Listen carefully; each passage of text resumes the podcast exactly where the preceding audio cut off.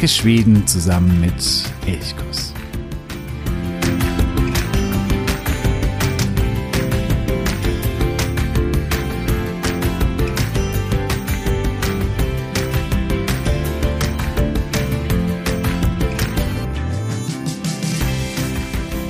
Hejsan och godmorgon.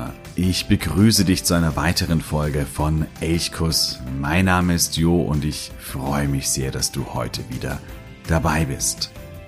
Es ist Mitte Dezember, die dunkelste, längste Nacht steht kurz bevor und Weihnachten steht natürlich auch kurz bevor. Auch Nils ist bald an einem Zwischenziel angekommen, denn er wird bald wieder Akka und die Wildgänse sowie Martin und Dünfin das neue Liebespaar wiederfinden.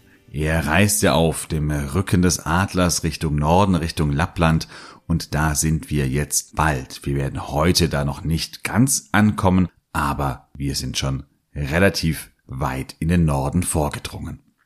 Bevor wir aber hier wieder einsetzen, noch eine kleine Nachricht als ich über Jestrikland und Jävle gesprochen habe. Da ging es auch natürlich um den Jävle-Bock, diesen großen Weihnachtsbock, der in Jävle jedes Jahr aufgestellt wird und der jedes, nicht jedes Jahr, aber fast jedes Jahr Opfer von Vandalismus wird. Und ja, auch in dieser Woche, in der Nacht von Donnerstag auf Freitag, brannte der Jävle-Bock wieder. Es ist ziemlich traurig, dass das manche zu einem Art, ja, Volkssport erklärenden Jävlebock irgendwie anzuzünden. Die Polizei hat zumindest einen Verdächtigen gefasst. Also, der Jävlebock hat auch dieses Jahr nicht bis Weihnachten überlebt. Ja, davon machen wir jetzt aber den ganz schnellen Sprung weiter Richtung Norden. Wir waren in der letzten Episode, in der wir uns mit Nils beschäftigt haben, in Ongermannland, dem Land der hohen Küste, und von dort geht es weiter nach Norden. Bevor aber hier die Erzählung mit Nils einsetzt, erzählt Selma Lagerlöf eine kleine Geschichte, und zwar von Vögeln, die den Norden, also Westerbotten und Lappland, beides, beide Landschaften, erkunden.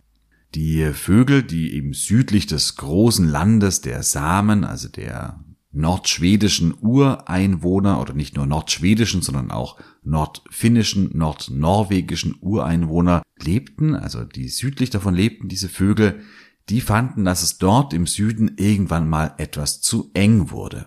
Und deswegen suchten sie nach neuen Nistplätzen weiter im Norden, also in Westerbotten und Lappland. Dazu schickten sie fünf Erkundungsvögel aus, die alle einen Landstrich im Norden auskundschaften sollten und davon berichten sollten, ob man dort denn als Vögel nisten kann und den Sommer verbringen könne. Und so fliegen eine Möwe, eine Lerche, ein Auerhuhn, ein Eistaucher und ein Schneespatz los. Und als sie wieder zurückkommen, nach einigen Tagen, sind alle Vögel sehr begeistert, aber sie erzählen sehr, sehr unterschiedliches. Die Möwe, die hat den Küstenstreifen erkundet. Und sie berichtet, dass hier unglaublich viele Inseln, Scheren vor der Küste liegen, es eine sehr zerklüftete Küste, eine wunderschöne Küste sei, reich an Fisch, perfekt für Vögel wie Möwen und sie empfiehlt, dass man auf jeden Fall hier in den Norden ziehen solle. Danach erzählt die Lerche und sie sagt, also von Inseln und Scheren kann ich überhaupt gar nichts berichten. Sie hat das Gebiet direkt hinter der Küste erkundet und sie erzählt von weiten großen Blumenwiesen, von Feldern, von Äckern, durchzogen von wasserreichen großen Flüssen. Sie sagt, nirgends woanders in Schweden habe ich jemals so viele Flüsse gesehen, die die Landschaft durchschneiden. Hier an den Flüssen, da wohnen Menschen, aber ansonsten ist diese Landschaft kaum bewohnt und deswegen empfiehlt die Lerche ebenfalls, dass man dort im Sommer hinziehen solle. Als drittes spricht das Auerhuhn und das Auerhuhn sagt, ich weiß nicht, wovon Möwe und Lerche berichten. Von Inseln, von Scheren, von Blumenwiesen habe ich überhaupt gar nichts gesehen. Ich habe nur unendlichen Wald entdeckt riesige, unendliche Wälder, meist aus Birken oder aus Fichten und Tannen. Dazwischen vielleicht das eine oder andere Moor, aber ansonsten Wald, Wald, Wald. Das Auerhuhn sagt, für Vögel wie mich ist das perfekt. Wir sollten also weiter Richtung Norden ziehen. Als viertes spricht der Eistaucher, der noch weiter im Westen war. Und auch der Eistaucher sagt, also was Möwe, was Lerche, was Auerhuhn, was all diese Vögel sagen, das kann ich überhaupt gar nicht bestätigen. Ich habe unendlich viele Seen in hügeliger, in bergiger Landschaft entdeckt, viele Wasserfälle, Bergseen, Flüsse, aber von viel Wald, von Meer oder Blumenwiesen, davon kann ich gar nichts berichten. Aber für den Eistaucher ist eben genau diese Landschaft mit den vielen Bergseen und den Wasserfällen und den Flüssen perfekt. Und auch der Eistaucher sagt, lass uns dort nach Norden ziehen. Und als fünftes und letztes kommt der Schneespatz an die Reihe und auch der Schneespatz sagt, keine Ahnung, wovon die anderen vier erzählen. Ich war ganz im Westen an der Grenze zu Norwegen und ich habe hier Bergspitze an Bergspitze gesehen. Hohes Fjell, sehr karg, da ist kaum Wald, da sind ein paar verkrüppelte einsame Bäume, aber ansonsten steht hier gar nichts. Aber für mich als Schneespatz eine wunderschöne Region. Wir sollten auf jeden Fall weiter Richtung Norden ziehen. Ja, und die Vögel fangen so ein bisschen an zu streiten, weil sie alle sehr unterschiedliche Geschichten erzählen. Und jeder sagt, naja, aber das, was ich erzählt habe, ist wahr und das, was die anderen erzählt haben, sei nicht wahr. Daraufhin melden sich ein paar alte, weise Vögel zu Wort und sie sagen, das, was wir gehört haben schon von früher, ist, dass ihr alle recht habt. Und so ist es auch. Alle haben recht. Diese Landschaft im Norden, sie ist einfach sehr, sehr unterschiedlich. Von eben den Inseln und den Scheren im Meer dann schließt sich erstmal ein Küstenstreifen an, der von Menschen bewohnt ist, äh, in dem ja Wiesen, Äcker vorhanden sind. Danach kommen diese großen waldreichen Regionen, von dem das Auerhuhn berichtet und da allmählich steigt die Landschaft immer weiter an, es wird immer bergiger und allmählich kommt man eben in das Fjell. Hier gibt es viele Bergseen, Wasserfälle, wilde Flüsse und weiter oben wird es immer karger und auch einsamer. Hier gibt es ja kaum mehr Tiere, die hier leben, sondern wirklich nur noch ganz karges Fjell. Alle haben recht und ja, weil die Landschaft so unterschiedlich ist, ist es auch gar nicht so einfach, diese riesigen Landstriche jetzt in einer kurzen Episode auf einen Punkt zu bringen, weil sie eben so verschieden sind. Bei Selma Lagerlöf wird Westerbotten und Lappland in eine Geschichte genommen oder in ein großes Kapitel, wir unterscheiden hier jetzt nochmal ganz streng nach Landschaften und richten jetzt erst einmal den Blick Richtung Küste, also die Küstenstreifen, wo es die tiefen Wälder gibt, aber eben auch die Inseln, die vorgelagerten Inseln, also das, was Möwe, Lerche und Auerhuhn berichten und das, was dann Eistaucher und Schneespatz berichten, das ist Lappland. Und dieses riesige Gebiet, diese riesige Landschaft Lappland, die wird erst später kommen. Heute geht es um Westerbotten und auch um Norbotten. Norbotten taucht bei Selma Lagerlöf überhaupt gar nicht auf. Es ist die einzige Landschaft, die bei Lagerlöf nicht vorkommt. Es gibt aber eine Erklärung, warum das der Fall sein könnte. Ich nehme heute in dieser Episode Norbotten und Westerbotten zusammen. Ja, da möchte ich erstmal einsteigen in dieses Verhältnis von Westerbotten und Norbotten und warum Lagerlöf Norbotten nicht mit einem Wort erwähnt. Norbotten, das ist die Landschaft, die an Finnland grenzt, also nördlich von Westerbotten. Das heißt, wir haben weit im Süden Ongermannland mit der hohen Küste. Wenn wir dann von dort weiter Richtung Norden gehen, dann kommen wir irgendwann mal nach Westerbotten mit der zentralen Stadt Umeå und wenn wir hier noch weiter an der Küste entlang gehen, kommen wir nach Norbotten. Da sind dann die zentralen Städte vor allen Dingen Luleå und auch noch Kalix, Haparanda sind so also ein paar größere Städte. Haparanda liegt direkt an der Grenze zu Finnland. Das ist Norbotten. Und Norbotten ist die jüngste Landschaft von allen und auch relativ schwach als Landschaft etabliert. Lange Zeit bildete Norbotten zusammen mit Westerbotten eben die Landschaft Westerbotten. Das heißt, Norbotten ging in Westerbotten ein und Westerbotten war viel, viel größer, als es heute ist. Und davon abgegrenzt war schon immer Lappland weiter landeinwärts, also wo es dann Richtung Berge geht, das war schon immer Lappland. Jetzt habe ich schon vor vielen Episoden mal über die Unterscheidung von Landschaft und Län gesprochen und hier wird sie tatsächlich wichtig, diese Unterscheidung und eben auch entscheidend für die Einteilung der Landschaften. Eigentlich sind die Landschaften die historisch älteren. Sie sind historisch gewachsen, die gab es eben bereits im Mittelalter, in der frühen Neuzeit und erst im 17. Jahrhundert wurden die Landschaften ersetzt durch die Läns. Die Läns wurden die neuen Verwaltungseinheiten.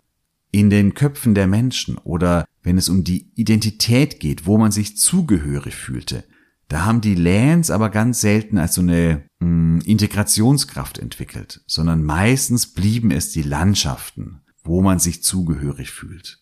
Am deutlichsten wird das bei Smallland. Smallland ist eine Landschaft und die Menschen dort verstehen sich eben auch als Smalllandinger, also als Smallländer, als Menschen aus Smallland. Es gibt aber keinen Län, der irgendwie Smallland heißt, sondern das ist zum Beispiel Kalmars Län oder Kronobergs Län. Da gibt es unterschiedliche Läns, die sich Smallland aufteilen. Bei anderen Landschaften und Läns ist es deckungsgleich oder nahezu deckungsgleich. Dalarnas Län beispielsweise, da gibt es die Landschaft und den Län. Springen wir jetzt wieder ganz in den Norden. Bis 1810 war der gesamte Norden, also Westerbotten, Norbotten, Lappland, das war alles ein riesengroßer Län, der sogenannte Westerbottens Län. Also die Landschaften waren schon immer unterschieden, da war das, was mehr in die Richtung Berge ging, war Lappland und der Küstenstreifen war Westerbotten, aber alles war ein großer Län. 1810 wurde davon aber der nördliche Teil, der Norbottens-Län, abgespalten. Das heißt, eben dieser Streifen von Luleå an der Küste über Kiruna bis nach Riksgrenzen, das war der Norbottens-Län. Dadurch lief aber mitten durch die Landschaft Westerbotten die Längrenze, weshalb dann so nach und nach Norbotten auch als eigenständige Landschaft angesehen wurde. Das war aber nie offiziell.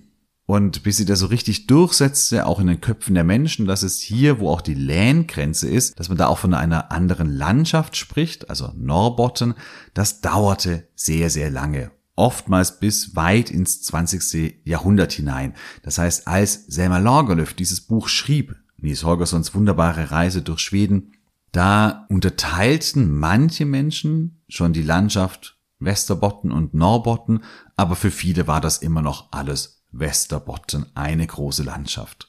Und das ist eine mögliche oder die wahrscheinliche Erklärung, weshalb eben Norbotten bei Selma Lagerlöf überhaupt gar nicht auftaucht. Norbotten bekam erst 1995 ein eigenes Wappen. Daran sieht man auch, das dauerte wirklich sehr, sehr, sehr lange, bis man das wirklich als eigene Landschaft sozusagen wahrnimmt oder auch akzeptiert. Es ist auch bis heute kein Herzogtum oder keine Grafschaft.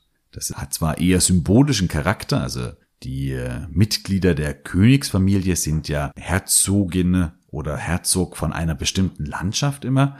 Bei Norbotten ist es aber nicht der Fall. Auch hier merkt man, okay, es ist noch eher schwach etabliert. Dieses Wappen, das Norbotten 1995 bekam, das ist rechts unten blau und darüber gelb mit blau geschlängelten Linien und da kann man ja schön die Flüsse, die vielen Gebirgsflüsse erkennen, die quasi das Land durchziehen und dann eben hier rechts unten, also im Südosten ins Meer fließen. Diese Flüsse, von denen erzählen auch die Vögel und auch Nils Holgersson, der über die Landschaft fliegt, erzählt natürlich von diesen Flüssen, die nicht nur für Norbotten, sondern auch für Westerbotten absolut prägend sind. Ja, Nils Holgersson, der verlässt Westerbotten relativ schnell wieder. Er fliegt auf Gorgos Rücken hinweg und sie fliegen aber sehr, sehr schnell dann nach Lappland. Das heißt, erst in der Folge, wenn wir uns um Lappland kümmern, wird es auch wieder intensiver mit Nils Holgersson weitergehen. Wir bleiben aber noch in Westerbotten. Ich hatte gerade vom Wappen von Norbotten gesprochen. Das Wappen von Westerbotten, das erinnert einen sofort an den Norden. Da weiß man sofort, wo man ist. Es ist ein Rentier vor blauem Hintergrund, dazu Schneekristalle. Ja, und das sagt schon einiges aus. Man hat die vielleicht auch winterliche Nacht hier mit Schnee und natürlich das Rentier, das den Norden natürlich absolut prägt. Zentrale Stadt, das sagte ich vorhin schon, von Westerbotten ist Umeå mit etwas unter 100.000 Einwohnern. Insgesamt leben in äh, Westerbotten ungefähr 230.000 Menschen und im Gegensatz zu vielen anderen Regionen im Norden mit steigender Tendenz. Die Region Westerbotten ist seit langem eine besiedelte Region, wenngleich es wahrscheinlich auch gerade in der Eisenzeit nur sehr, sehr wenige Menschen gewesen sein dürften. Man hat aber einen spektakulären Fund gemacht. Und zwar hat man Skier gefunden. 5200 Jahre alt. Also ein Ski, der ungefähr 3000 vor Christus genutzt wurde. Den hat man in Kalftresk gefunden, ein kleines Dorf bei Skellefteå. Skellefteå ist die zweitgrößte Stadt in Westerbotten und deswegen heißt dieser Ski auch Kalftresk Skidan, also der Kalftresk Ski. Er ist heute zu bestaunen im Skimuseum in Umeå, das wiederum Teil des Westerbottens Museum ist. Dazu komme ich später noch. Das heißt also schon lange Zeit besiedelt und wohl waren die Menschen eben auch schon in frühen Zeiten Skifahrer. Eine stärkere Besiedlung von Westerbotten ereignete sich aber erst im Mittelalter und hier vor allen Dingen an der Küste wo man eben Ackerbau betreiben konnte, Viehzucht äh, betreiben konnte und eben auch sowohl zur Jagd gehen konnte und Fischfang auch möglich war. Und von dieser Küstenregion, das waren vor allen Dingen Schweden, die einwanderten und die Küste besiedelten, dieser Küstenstreifen, der unterschied sich kulturell, aber oft auch ethnisch vom Inland, das von Samen bewohnt war. Und die Samen, also die Ureinwohner, die widmeten sich schon damals traditionell der Rehzucht und das ist auch heute ja noch in weiten Teilen der Fall. Wege gab es in der Zeit im Mittelalter eigentlich noch nicht. Es gab keine Straßen, die hier nach Westerbotten führten, sondern der Handel, der verlief ausschließlich über den Wasserweg. Ja, und so war Westerbotten bis ins 18. Jahrhundert hinein eigentlich eine eher abgeschiedene, unwichtige Region. Das ändert sich erst so im 18. Jahrhundert. Hier sind es viele Zuzügler aus Finnland, die die Bevölkerungszahlen steigen lassen und das hat vor allen Dingen mit der Holzindustrie zu tun. Es entstehen hier viele Sägewerke, gerade entlang der Flüsse, die man natürlich auch zum Flößen nutzen kann. Es gibt riesige Wälder und die Holzwirtschaft, die sorgt für einen ersten Boom in Westerbotten. Später, als die Holzwirtschaft weniger wichtig wird, also so im 19. Jahrhundert, wird die Landschaft aber mehr und mehr industrialisiert. Der Bergbau kommt hier Richtung Norden. Das sind andere Regionen, vor allen Dingen in Lappland, die Region rund um Kiruna natürlich vor allen Dingen noch bekannter, aber auch in Westerbotten, in Norbotten. Auch dort wird Bergbau betrieben. Und es entstehen auch einige Brauereien hier im Norden. Entscheidend ist aber der Bergbau. Der Bergbau ist auch der Grund, weshalb eine Eisenbahn Richtung Norden gebaut wird, damit man eben das Eisenerz, all das, was man aus dem Boden holt, eben auch wegtransportieren konnte. Deswegen entstand eine große Eisenbahn, die dann über Umeå weiter nach Luleå oder nach Boden eher und dann von dort Richtung Kiruna weiterführte. Später ging sie dann noch weiter von Kiruna über Riksgrenzen nach Norwegen bis nach Narvik. Diese Eisenbahn gibt es bis heute und sie ist eine der schönsten Eisenbahnstrecken, mit denen ich jemals gefahren bin. Gerade wenn man dann in das Fjell hinauffährt nach Kiruna am Tornetresk vorbei über Rieksgrenzen dann wirklich ins Hochalpine gerät und dann fährt man nach Narvik wieder ans Meer hinunter. Das ist wirklich ein Traum. Aber dazu kommen wir noch mal ein bisschen intensiver, wenn es dann um Lappland geht. Wir bleiben ja erstmal an der Ostseeküste. Ja, mit dem Boom des Bergbaus wuchsen auch die Städte Umeå beispielsweise hatte noch 1900 gerade mal 5000 Einwohner. Mittlerweile sind es eben ja ungefähr 90, 95.000 Einwohner. Das heißt, es gibt einige Städte, die hier massiv wachsen. Andere, wie Skellefteå beispielsweise, die waren im 19. Jahrhundert sehr, sehr groß. Es gab hier viele große Sägewerke. Als diese schlossen, ging Skellefteå eher wieder etwas ein. Ist nach wie vor aber die zweitgrößte Stadt von Västerbotten mit ungefähr 36.000 Einwohnern. Und bei all diesen Städten merkt man schon Luleå, also in Norrbotten, Umeå, Skellefteå, da ist immer das O hinten dran und das ist das schwedische Wort für Fluss.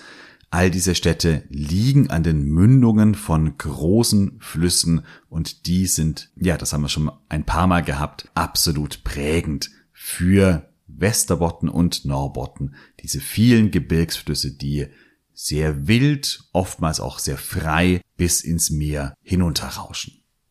Umeå ist das absolute Zentrum hier im Norden. Es ist ja vielleicht die einzige Stadt, nachdem man mal so ein Zwall hinter sich gelassen hat, die so etwas wie Großstadtcharakter hat. Natürlich ist es immer relativ. Vergleicht man Umeå mit Stockholm oder Göteborg, dann hat Umeå eher Kleinstadtcharakter. Aber trotzdem hier im Norden, das ist ein Zentrum, es gibt eine große Universität, man kann, wenn man wieder mal intensiver shoppen möchte, kann man das in Umeå wunderbar machen. Es gibt viele Museen, es gibt ein Konzerthaus und so weiter und so fort.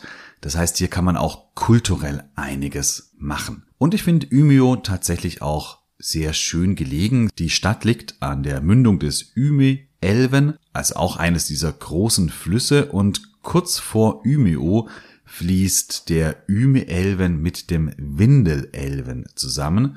Und der Windelelven, zu dem komme ich gleich noch, der ist einer der vielleicht der schönsten Flüsse in ganz Schweden. Und dadurch kann man von Umeå auch sehr schön Ausflüge machen ins Inland und dazu sehr, sehr, sehr, sehr schönen Ortschaften kommen. Deswegen ist Umeå so als Basis oder als Ausgangspunkt für viele Erkundungsreisen, glaube ich, eine sehr, ja, ein sehr gutes Ziel. Ja, es gibt viele Museen, zum Beispiel das Bildmuseum, ein Museum, in dem es hauptsächlich um zeitgenössische Kunst geht, aber auch Konzerte werden hier veranstaltet. Für Musikinteressierte gibt es ein spezielles Gitarrenmuseum. Das finde ich eigentlich ganz, ganz cool. Ist nicht sonderlich groß, auch nicht unbedingt meine Welt, weil ich kein Gitarrenspieler bin.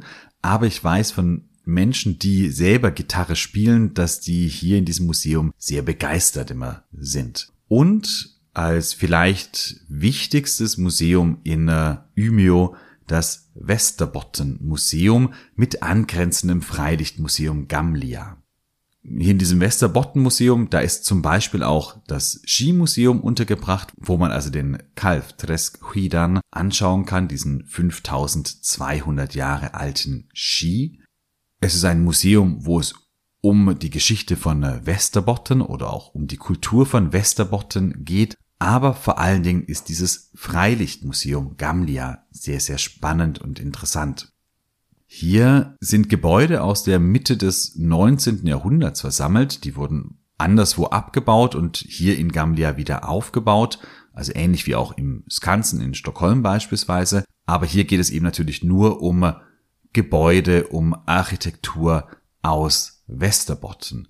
Und hier steht eine Kirche, hier steht eine Windmühle, ein Herrenhof und so weiter und so fort. Es stehen hier aber auch drei samische so Waldhütten. Die kann man hier anschauen und da auch quasi nachforschen, wie die Samen im 19. Jahrhundert lebten. Das ist sehr, also finde ich sehr, sehr interessant. In äh, Gamlia finden auch große Feiern statt, wie zum Beispiel die Mitsommerfeier. Das heißt, wenn du mal Ende Juni in Umeå sein solltest, dann lohnt sich der Besuch des Gamlia Museums an Mitsommer ganz besonders. Ja, Umeå ist eine große Stadt, aber auch hier ist die Natur besonders, wie prinzipiell im gesamten Norden die Natur natürlich das Prägende ist, das Entscheidende. Und das merkt man selbst, wenn man in Umeå ist, in der Stadt. Selbst da ist Outdoor-Naturerfahrung. Das ist eigentlich das Entscheidende. Und zwar im Sommer wie im Winter. Im Sommer kannst du einfach unglaublich schöne Wanderungen machen. Es geht gleich direkt in Umeå los, also man kann in Umeå loslaufen, am Ume-Elven entlang beispielsweise. Es gibt den äh, Äventyrsstieg am Nydalarsee, der ist östlich der Stadt, ein, quasi ein kleiner Abenteuersteig, wo es mehrere Stationen gibt mit ja, also kleinen Hindernissen oder Dingen, die eben Kinder bewältigen, überwinden müssen der macht Spaß einfach. Das ist auch für Erwachsene sehr, sehr schön. Prinzipiell der Nydollar Höhen, also der Nydollar Seen östlich der Stadt. Hier kann man auch Kanu fahren. Hier kann man baden, wenn es warm ist im Sommer. Der ist prinzipiell so ein, ja, ein schöner Ort und wirklich sehr, sehr nah an der Stadt gelegen. Im äh, Winter sind natürlich viele Winterwanderungen möglich mit Langlaufskiern, mit Schneeschuhen, da ist alles möglich. Es gibt auch kleinere Skigebiete in der näheren Umgebung von Umeå, wo man eben auch Abfahrtski fahren kann. Besonders schön ist es am Tavelhöhen, etwas nördlich der Stadt. Das sind so ja, ich weiß nicht genau wie viel Kilometer, 20, 30 Kilometer vielleicht, 30 eher nördlich der Stadt. Und das ist ein perfektes Gebiet zum Langlaufen, zum Schneeschuhwandern, auch zum Eisbaden. Es gibt hier ein Restaurant, das Restaurant Rug, mit eigenem Eisloch im See. Das heißt, hier kann man zuerst essen und dann Eisbaden oder genau andersherum. Und dieser Tafelhöhen, der ist wirklich, ja, als Ausflugsziel ein sehr, sehr, sehr lohnendes.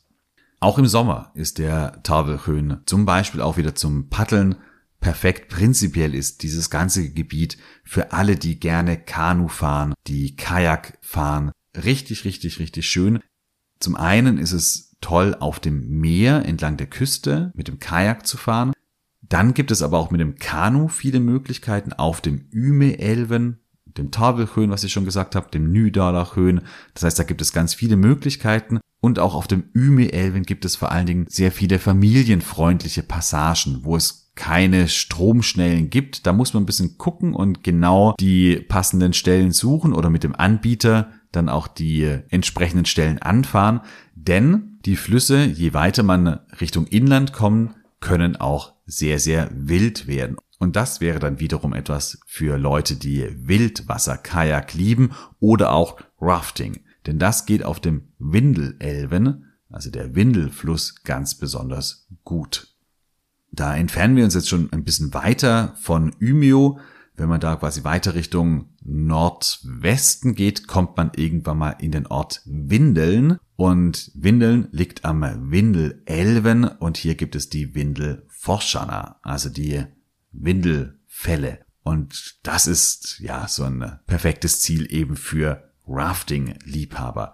Hier gibt es eine Agentur, Wilderness Adventure Windeln. Den Link setze ich dir auf jeden Fall in die Show Notes und mit denen kannst du im Raftingboot den Windelelf hinunterfahren. Das ist sehr abenteuerlich, sehr sportlich, macht riesen, riesengroßen Spaß.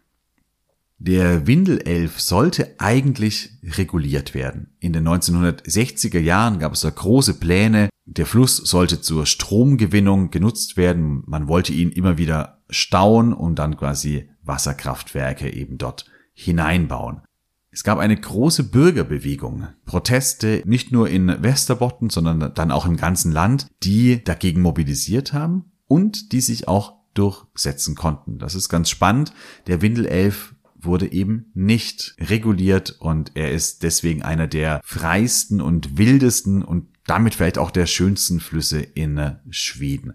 Hier entlang auch zu wandern ist super, super schön. Es gibt immer wieder Stromschnellen, dann eben die Windelforschana bei Windeln. Da gibt es immer wieder was zu sehen und ja, wer eben das Abenteuer mag, kann sich da natürlich auch in die Fluten stürzen. Neben diesen vielen Flüssen ist es vor allen Dingen der Wald, der Westerbotten prägt. 80 Prozent von Gesamt Westerbotten sind von Wald bedeckt. Und auch hier kann man natürlich endlos und wunderschön wandern. Es gibt ganz, ganz viele Wandermöglichkeiten.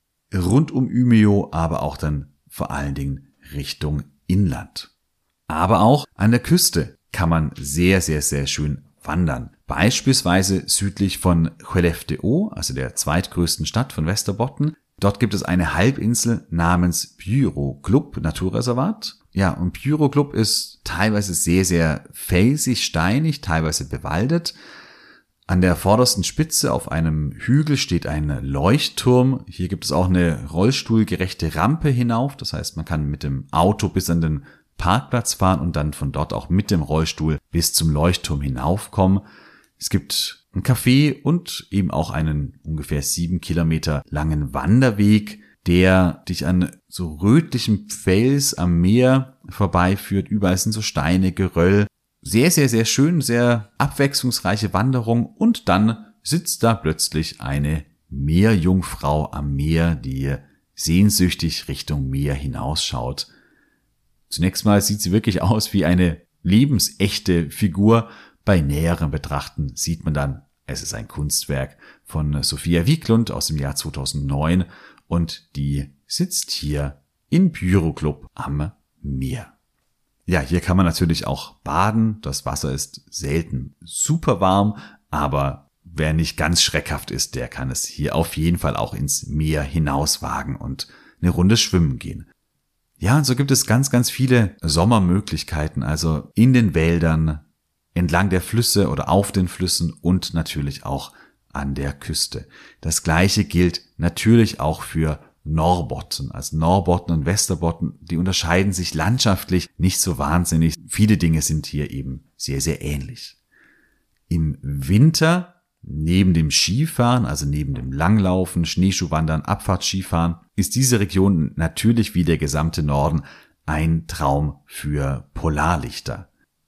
Das kann man direkt an der Küste machen. Da muss man ein bisschen aus Umeå rausgehen. Man, das sollte relativ dunkel sein, also die Lichter der Stadt, die stören hier. Aber gerade je weiter man Richtung Inland kommt, da wird es sehr, sehr dünn besiedelt und da gibt es eigentlich ja unzählige Möglichkeiten, wo man sagt, hier kann man wunderschön Polarlichter bestaunen, wenn die Nächte eben einigermaßen klar sind.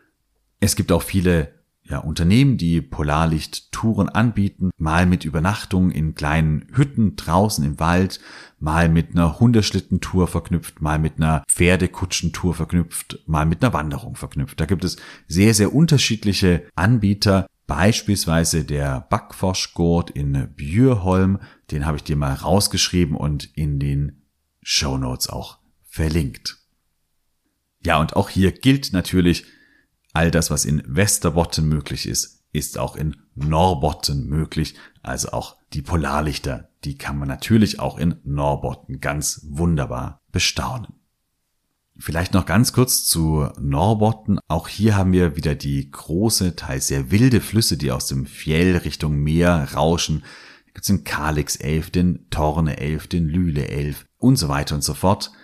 Der Torne-Elf, das ist der Grenzfluss zu Finnland. Und hier an der Grenze, dort befindet sich Haparanda, eine relativ junge Stadt, auch keine sonderlich schöne Stadt, die angelegt wurde, als Finnland von Schweden abgetrennt wurde. Denn hier oben gab es eine alte Handelsstadt, Torneo, und die wurde jetzt plötzlich finnisch, war auf finnischem Territorium und man wollte dann hier im Norden eben auch auf schwedischer Seite eine ja einen wichtigen Handelsstützpunkt haben. Und so wurde Haparanda gegründet und die Stadt wuchs auch heran, ist heute nicht sonderlich groß, aber eben als Grenzstadt durchaus nicht unbedeutend.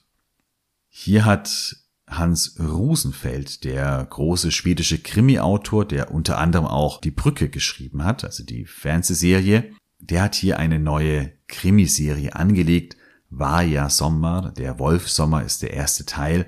Das heißt, wenn du mal einen Krimi, der hier oben in Haparanda an der finnisch-schwedischen Grenze spielt, liest, der durchaus sehr gelungen ist, dann empfehle ich dir Hans Rosenfeld, war ja Sommer oder auf Deutsch Wolfsommer. Haparanda liegt eben im Tal des Torne Elf und dieses Tal, das Torne Dalen, das ist die Heimat einer der schwedischen Minderheitensprachen. das, das spreche ich jetzt sicherlich falsch aus, das Mienkieli, ich weiß nicht genau, wie man es ausspricht, ich kann diese Sprache nicht. Dieses Tornedal Finnisch ist eine finnisch-ugrische Sprache, also ist sehr, sehr nahe mit dem Finnischen verwandt. In Finnland zählt die Sprache auch nur als Dialekt. In Schweden ist diese Sprache aber eine anerkannte Minoritätensprache. Seit 2000 ist sie offiziell anerkannt. Und die wird eben hier im Tornedal an der Grenze zu Finnland gesprochen. Neben Haparanda gibt es dann vor allen Dingen Piteå und als größte Stadt Luleå, die zu nennen sind. Luleå hat etwas unter 50.000 Einwohner, ist also durchaus nochmal so ein kleineres Zentrum und ich finde auch eine sehr, sehr schöne Stadt, schön an der Küste gelegen. Auch hier kann man ohne Probleme ein, zwei Tage verbringen. Ja, damit sind wir mit Westerbotten und Norbotten durch. Zwei Landschaften, die mal eine Landschaft waren und die geprägt sind von vielen, vielen Flüssen, damit auch viel, viel Natur, aber die auch immer wieder kleine, nette Städtchen haben. Warst du schon mal so weit im Norden, also in Westerbotten oder Norbotten? Und wenn ja, wo warst du da und wie hat es dir gefallen? Was hast du da erlebt? Schreib mir gerne an elchkus.elchkus.de oder hinterlasse gerne auch eine Sprachnachricht, die du mir dann schickst. Auch das ist möglich. Dann kann ich die auch mal in eine der folgenden Sendungen mit einbauen. Bald ist Weihnachten und deswegen wird natürlich auch die nächste Folge sich um Weihnachten drehen. Weihnachten, die Zeit der Geschenke. Solltest du noch etwas brauchen, solltest du dich beschenken wollen oder andere, dann schau gerne mal im Shop von Elchkus nach. Ich habe dir den Link in die Show Notes gesetzt und hier kannst du Elchkuss Tassen, Elchkuss Fußmatte und andere Dinge erwerben und damit auch Elchkuss unterstützen. Und wenn du jetzt gerade auch an Weihnachten sagst, ich möchte Elchkuss dauerhaft unterstützen, dann schau mal bei steady.de nach. Auch diesen Link findest du in den Show Notes. Dort habe ich dir vier Unterstützerpakete geschnürt. Bei jedem Unterstützerpaket bekommst du etwas Bestimmtes auch zurück und ja, schau die dir mal genau an. Vielleicht ist was dabei. Und wenn du dann sagst, ja, ich möchte Elchkurs unterstützen, dann wähle hier gerne eines der vier Unterstützerpakete aus. Und ja, dann hast du meinen großen, großen, großen Dank und ermöglicht damit nicht nur den Blog und den Podcast weiterzuführen, sondern im Idealfall, das ist mein Traum, ihn eben auch auszubauen, dass wir also noch mehr, noch intensiver über Schweden berichten können. Die nächste Episode erscheint am 26. Dezember, am nächsten Sonntag. Davor ist schon Weihnachten, deswegen wünsche ich dir an dieser Stelle jetzt schon Gut Jül, frohe Weihnachten. Ich wünsche dir ein wunderschönes Fest mit deinen Lieben und dann wäre es schön, wenn wir uns am 26. Dezember zu einer kleinen Weihnachtssendung wieder hören. Ich wünsche dir eine wunderschöne Woche, hoffentlich nicht allzu viel vorweihnachtlichen Stress. Hatte so bra. Wie hörs.